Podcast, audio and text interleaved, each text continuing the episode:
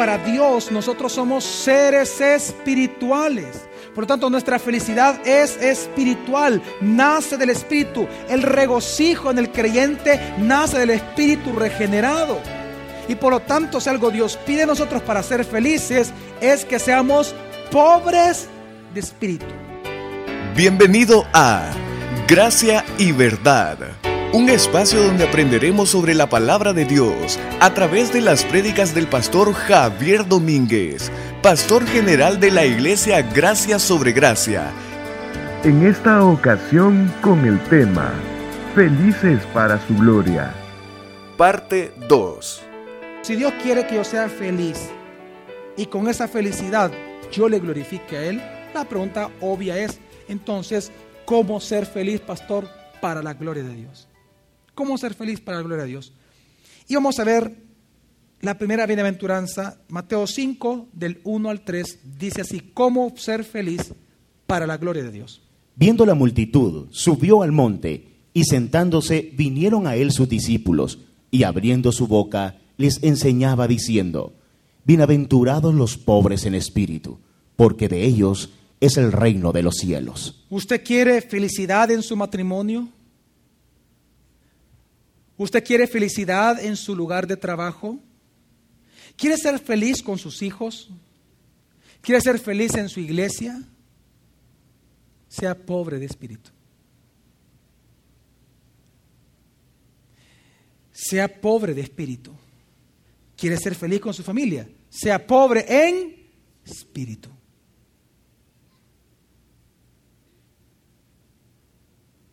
Es que ni siquiera salir a un restaurante es garantía de felicidad. Es que el punto es que para Dios nosotros somos seres espirituales. Por lo tanto, nuestra felicidad es espiritual, nace del Espíritu. El regocijo en el creyente nace del Espíritu regenerado.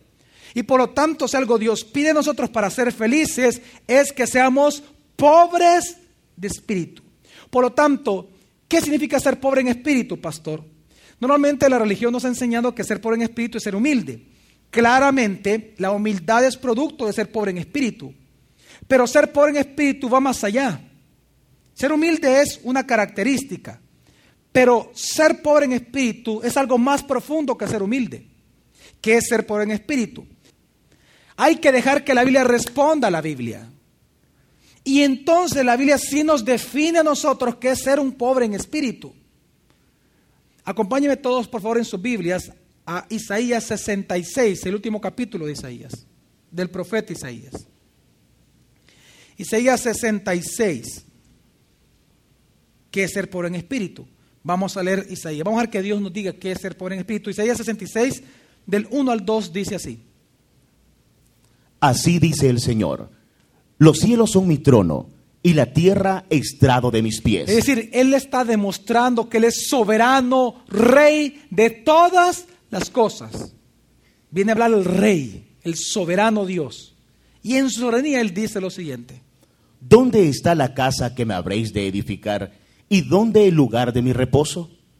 Mi mano hizo todas estas cosas, y así todas ellas llegaron a existir, dice el Señor. Pero yo miraré al pobre y humilde de espíritu, y que tiembla ante mi palabra. ¿Y que qué? ¿Tiembla ante qué? ¿Quién es el pobre en espíritu? El pobre en espíritu es aquel, aquella persona que tiembla ante la palabra de Dios, que tiembla ante la autoridad de la Biblia, que no tiembla ante la autoridad del hijo, de la hija, del padre, de la madre, de la suegra, del jefe, del subalterno, de la cultura, de la política, de la economía, de la sociedad, sino que teme ante la palabra. Es aquel que tiembla ante la autoridad de Dios. Por eso viene hablando de soberano. Que la autoridad que Dios demuestra en su palabra. Ser pobre en espíritu implica no solamente escuchar a Dios, implica creer a Dios y por lo tanto pongo por obra lo que Él me está diciendo. El pobre en espíritu es aquel entonces que practica la palabra, que obedece la palabra que lleva por obra la palabra. Y si eso le cuesta su vida, gloria a Dios. Pero prefiero hacer la voluntad de mi Padre que lo que los hombres me dicen a mí que yo debo de hacer. Si hay algo que a usted le va a ayudar a ser feliz, es que usted tiembla ante la palabra. Sus delicias son para siempre. Es en la ley del Señor que nosotros nos regocijamos. Cuando creyendo la palabra y obedeciendo la palabra, vemos el fruto de nuestra obediencia. Ahí viene nuestro regocijo. Y esto es importante para todos nosotros. Por eso es que, mire, es que aquí en Isaías es importante entender esto. El pobre en espíritu, por lo tanto, que genera humildad, delante de Dios es porque tiembla ante la palabra. Ser pobre en espíritu es aquel que tiembla. Sigamos leyendo versículos 3 y 4, por favor, directamente de ahí de la Biblia. El que inmola un buey es como si matara a un hombre. El que sacrifica un cordero es como si degollara un perro. El que trae ofrenda vegetal es como si ofreciera sangre de cerdo. El que invoca y ofrece incienso es como si bendijera un ídolo. Todos ellos escogieron su camino y su alma se deleita en sus abominaciones. Ok, fíjense, qué interesante que en este versículo, ¿sabe lo que está hablando? Dios está hablando de las ofrendas que Él pidió para Él. Y Él dice, ustedes me traen la ofrenda que yo pedí, me sabe a basura. Ustedes me traen el cordero, me sabe a nada. Ustedes me traen incienso y sus oraciones, es como que están orando y dándole sus cosas a los cerdos. Yo rechazo lo que ustedes me están trayendo. ¿Por qué? dice el Señor. Porque han hecho algo muy importante. Se han gozado y buscan ser felices en sus propias iniquidades. Me han rechazado a mí y mi palabra. No se gozan en mi palabra. Por eso dice, su deleite está en la propia corrupción. Es que quiero que entendamos algo. Si usted rechaza la autoridad de la palabra en su vida diaria, no en su mente, en su vida diaria, usted está rechazando a Jesús. Porque la palabra de Dios no es algo para memorizar únicamente es el santo testimonio de la deidad y señorío de Jesús. Si usted rechaza la autoridad de la palabra, está rechazando a Dios mismo, el pecado imperdonable. Y, y, lo que estoy diciendo es real. Hay personas, por ejemplo, que pueden conocer en su mente la palabra, pueden saber lo que dice la Biblia pero cuando vienen las horas de los cubos, los momentos difíciles, no toman a la palabra como fuente de autoridad. Menosprecian la palabra. Y comienzan a ser conforme a sus propios sentimientos. Pobrecito yo, no me merezco eso. ¿Dónde está el temor a la palabra? Señores, no es una broma lo que estoy diciendo. Por eso usted no es feliz. Usted no es el que está feliz. Los demás sí. Y es porque no ha hecho a la Biblia su autoridad. No, no, no, no se engaña usted mismo, hombre. No tiembla ante la palabra. No deja su ofrenda en el altar y se va a reconciliar con su hermano. No lo hace. Porque usted menosprecia la palabra. Sí, gloria a Dios, aleluya, y predica, pero no, no, la, no tiembla ante la palabra. Por eso es que no es bienaventurado, no es feliz. Quiere ser feliz, tiembla ante la palabra. Por eso Dios dice, no hombre, me pueden levantar las manos, pueden orar, pueden traer ofrendas, pueden hacer lo que quieran, pueden danzar, pueden gritar, pueden profetizar, pueden proclamar, pueden hacer lo que quieran, pueden hacer lo que quieran, pero no sabe a nada lo que tú estás haciendo, porque no estás temblando ante la autoridad de mi palabra. Bueno, si no, sigamos leyendo. Sigue leyendo, por favor. Pues yo también escogeré sus castigos y les enviaré lo que más temen, porque llamé y nadie respondió. ¿Por qué? Llamamiento. ¿Sabe usted que el llamamiento santo de Dios es por medio de la palabra? Solo son dos agentes de salvación. El Espíritu Santo con la palabra. Amén. O sea, Dios ocupa el Espíritu Santo y la palabra para salvarlo a usted. Si usted no escucha la palabra, no tiembla ante la palabra y se engaña a usted mismo, por eso usted no va a ser feliz. Por eso es que siempre viene lo que usted teme. Sigue leyendo, por favor. Hablé y no escucharon. Hicieron lo malo ante mis Hablé ojos. y no qué. No temblaron ante la palabra. Sigue. Hicieron lo malo ante mis ojos y escogieron lo que no me agrada. Oíd la palabra del Señor. Los que tembláis ante su palabra. Los que tembláis ante su palabra, oigan. Y esto me lleva al mismo punto. Mi familia, usted quiere ser de verdad feliz. Mire, Dios quiere que usted sea feliz. Pero Dios no lo va a a usted feliz dándole cosas. Él se da a sí mismo a usted como su todo suficiente. Él es su fuente de felicidad. Usted quiere ser feliz, entonces tiemble ante la palabra. Por eso es que él, en el primer libro de Samuel, cuando le habla al rey Saúl, viene Dios y le dice, Y respondió Samuel, ¿se complace el Señor en holocaustos y sacrificios como en la obediencia a la voz del Señor? ¿la obediencia a qué? A la voz, temblar ante su palabra. Sigue.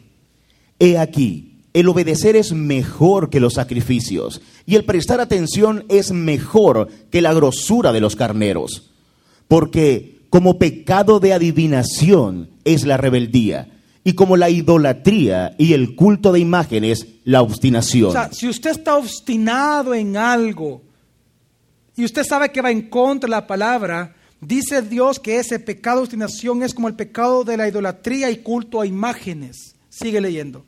¿Por qué? Puesto que has rechazado la palabra del Señor, Él también te ha rechazado como rey. Si usted quiere ser feliz, por favor, regocíjese en la palabra de Dios.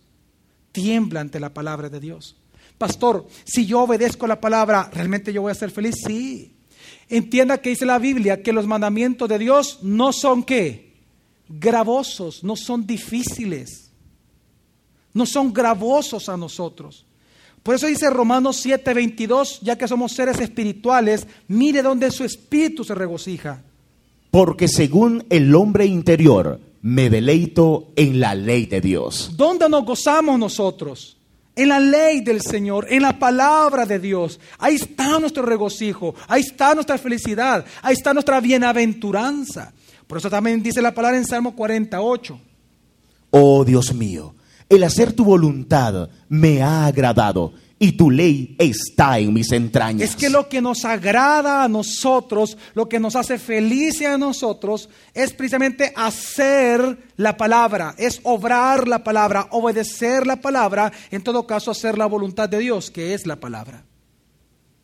Ahí encontramos nuestro deleite. Salmo 119, muy conocido por todos, dice el versículo 14. Me he regocijado en el camino de tus testimonios, más que sobre todas las riquezas.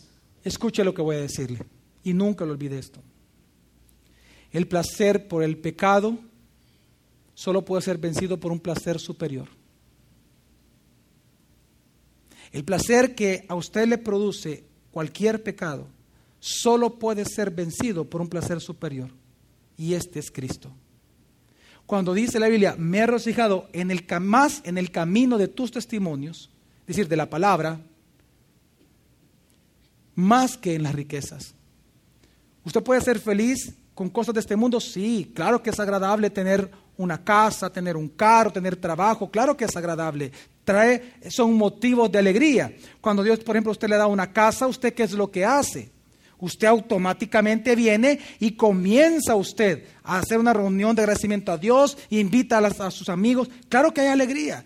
Pero si hay una alegría, un gozo que supera cualquier otro, más que el nacimiento de un hijo, es el deleitarnos en obedecer la palabra. ¿Por qué, pastor? ¿Por qué ese gozo supera a todos los demás? ¿Por qué nuestro espíritu se deleita en la ley de Dios? Lo responde el mismo Salmo 119. El versículo 92 y 93 nos responde por qué nos gozamos tanto en la palabra. Si tu ley no hubiera sido mi deleite, ya habría perecido en mi aflicción. La palabra de Dios es viva y es eficaz. Si no hubiera sido por la palabra, ya hubiéramos caído de nuestra aflicción. ¿Sí o no, mi familia? Por eso está nuestro deleite en ella, que es viva, es eficaz. Y por eso sigue diciendo el salmista. Jamás me olvidaré de tus preceptos. ¿Por qué? Porque con ellos me has vivificado. No hay manera en que seamos vivificados si no solo es por la palabra de Dios. Mi familia, hoy en día la gente piensa que buscando otras cosas, otras personas, otros consuelos, vamos realmente a ser felices. No lo es. La palabra de Dios es autoridad para nosotros. ¿Usted de la palabra puede sacar historia? Sí. ¿Puede sacar eh, eh, principios para su vida? Sí. Pero quiero que comprenda, por favor, que no es el objetivo por el cual Dios dejó la palabra. La palabra de Dios es el testimonio santo de Jesucristo. El día de mañana continuaremos aprendiendo más sobre este tema. Gracia y verdad con el pastor Javier Domínguez. Es una producción de la iglesia Gracia sobre Gracia. Puedes encontrar más recursos como este en nuestra página web, graciasobregracia.org.